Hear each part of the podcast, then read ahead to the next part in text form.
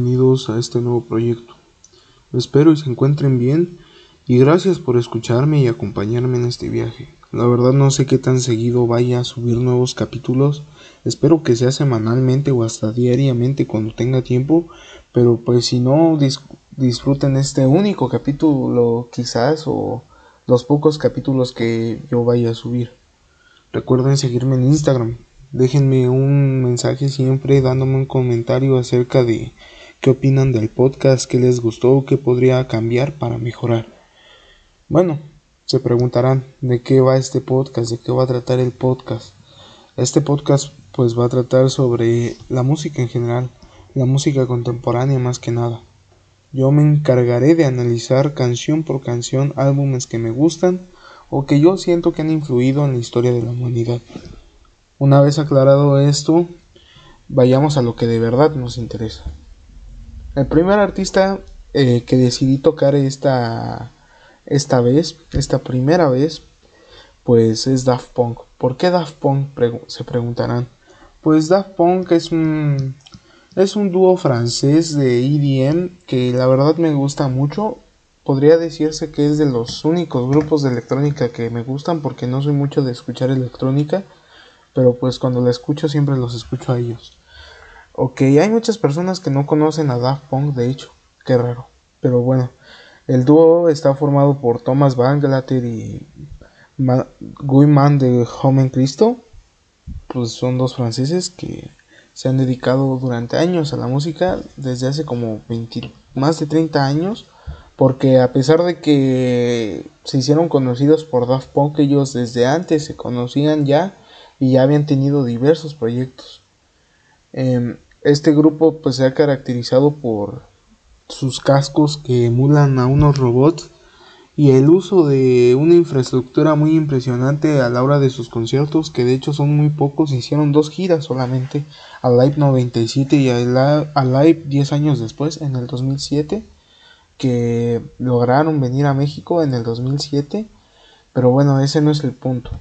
El punto aquí es el álbum que vamos a analizar. ¿Qué álbum vamos a analizar? Se preguntarán. Pues bueno, es nada más y nada menos que Random Access Memories es el, cuarto y último álbum de estudio del dúo francés.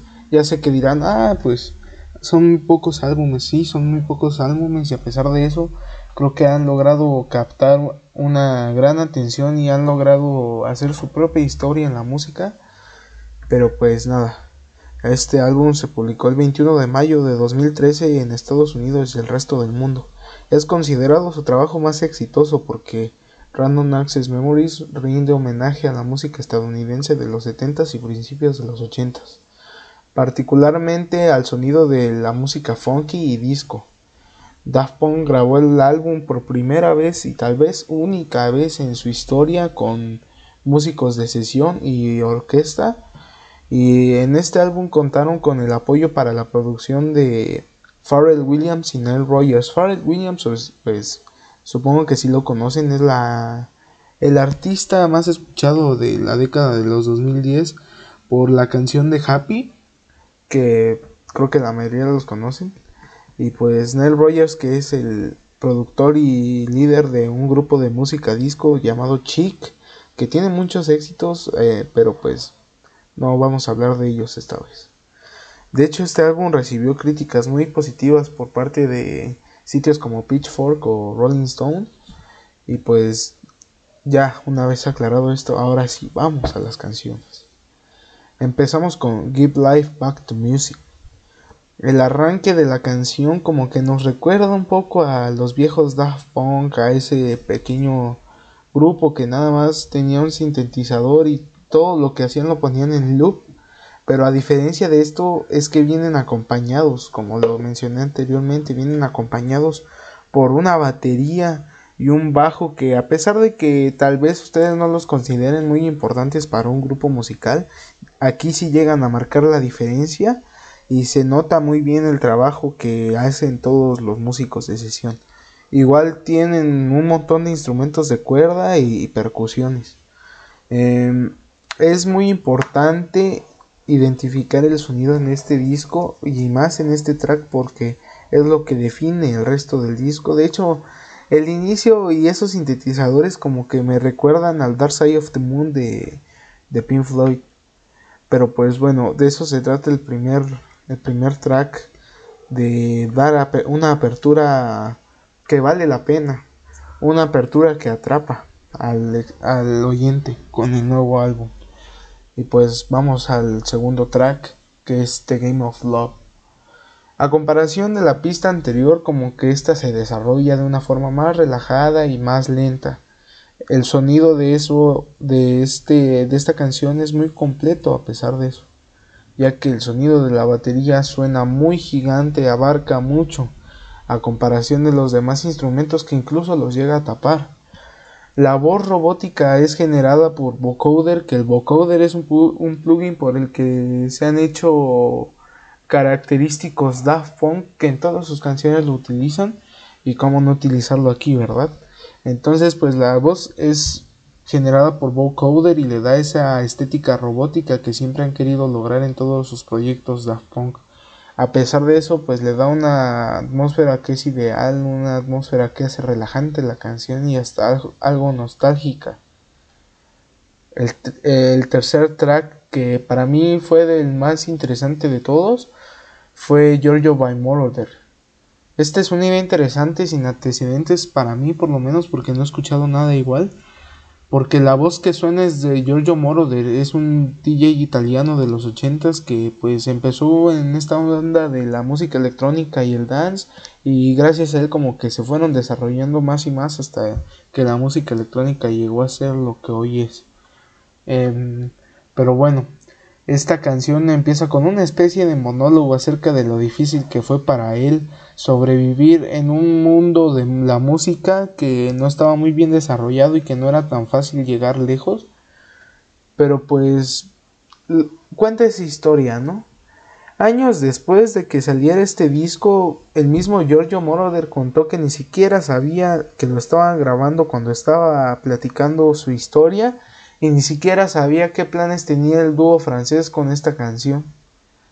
La atmósfera pues es algo futurista ya que de eso se encarga hablar, de hablar Giorgio Moroder, de hecho enfatiza mucho en que él siente que creó un sonido del futuro y pues de eso se encarga Daft Punk de darle esa atmósfera futurista y de hecho es un sonido que nos remonta a los a los viejos Daft Punk otra vez porque se utilizan demasiado los sintetizadores y a pesar de eso el sonido orgánico de la, del bajo y de la batería también te puede llegar a atrapar.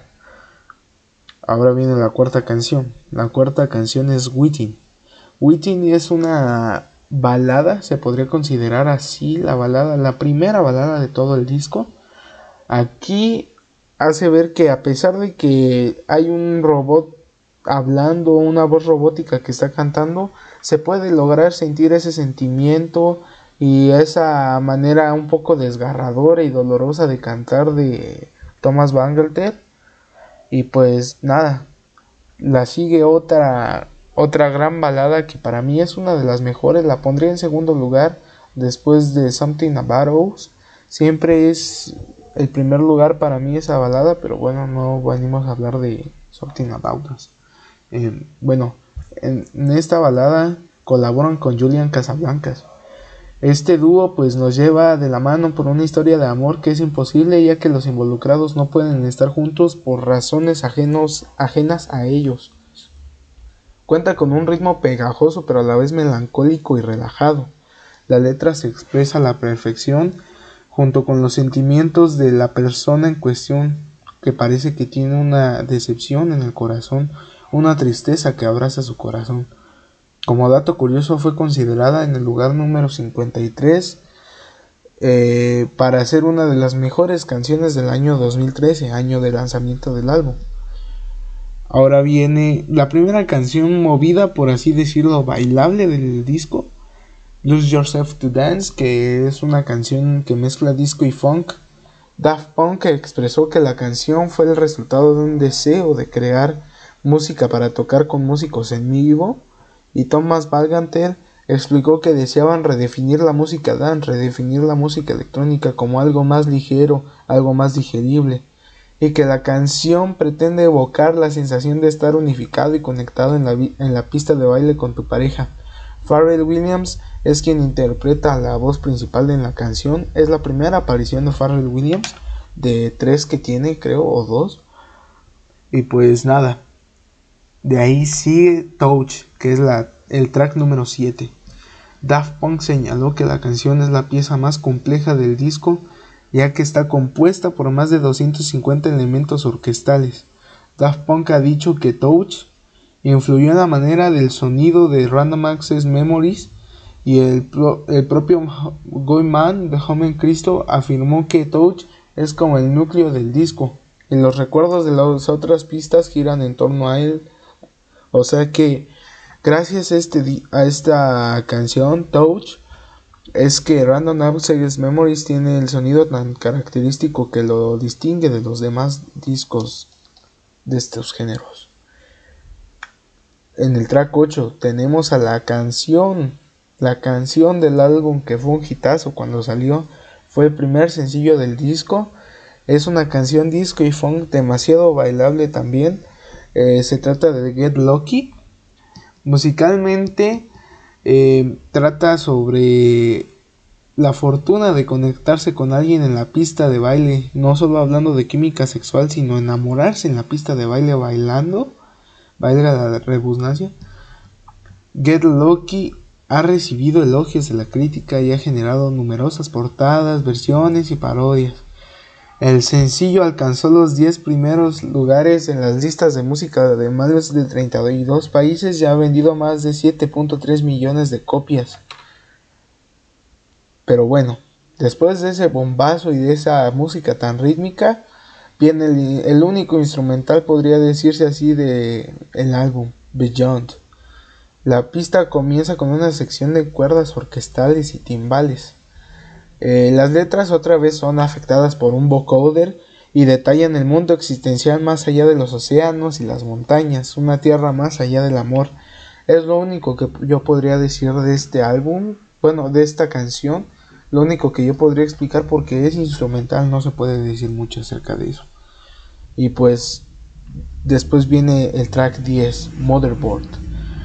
En mi opinión, Motherboard fue un instrumental extremadamente ambicioso fue descrita por Daft Punk como una composición futurista que podría ser del año 4000. Es un respiro después de toda la tempestad de las canciones anteriores, de todos los gitazos, de todas las guitarras y los bajos que golpearon nuestros oídos y nos hicieron bailar. Y nos vamos a las últimas tres canciones. Fragments of Time, que es una melodía relajada otra vez que encarna otro momento musical que es a menudo despreciado, de hecho, en la historia musical, que es el exceso de cantautores de los años 70 como James Brown y, y Stevie Wonder, Marvin Gaye, Edwards, que es el que canta, Tom Edwards creo se llama, o Philip Edwards, eh, comentó que la letra de Fragments of Time se inspiró en su deseo de capturar los momentos que experimentó durante su visita a las sesiones de estudio del dúo de California. Luego viene el track 12 que ya es la penúltima, ya casi nos vamos. Doing It Right. La canción cuenta con Panda Beer en la voz principal. Panda Beer es un DJ muy conocido en Estados Unidos y un productor muy cabrón igual. Fue la última en ser grabada para el álbum a pesar de que está en penúltimo lugar. Es la track número 12 de 13. Eh, Daft Punk se refirió a esta canción como la única pieza puramente electrónica del álbum, con un estilo moderno. A diferencia del resto de Random Access Memories, el, acompañamiento instrumental se logró sin músicos de sesión y consiste únicamente en un sintetizador modular realizado por Daft Punk. Hace cuenta el viejo Daft Punk de Homework del 97. Eso fue. Después viene la última track, la última ya. Contact se llama. La pista está compuesta por orquesta y sintetizadores, que igual es instrumental, pero ellos sintieron que les hacía falta algo, algo para dar en el clavo y que esa canción fuera un buen cierre. Finalmente lograron contactarse con la NASA y a Daft Punk le dieron acceso a todas las grabaciones de sus misiones para probar las cuentas regresivas que se escuchan en este último track. Los altavoces del estudio se apagaron como resultado de los sonidos del final de la pista.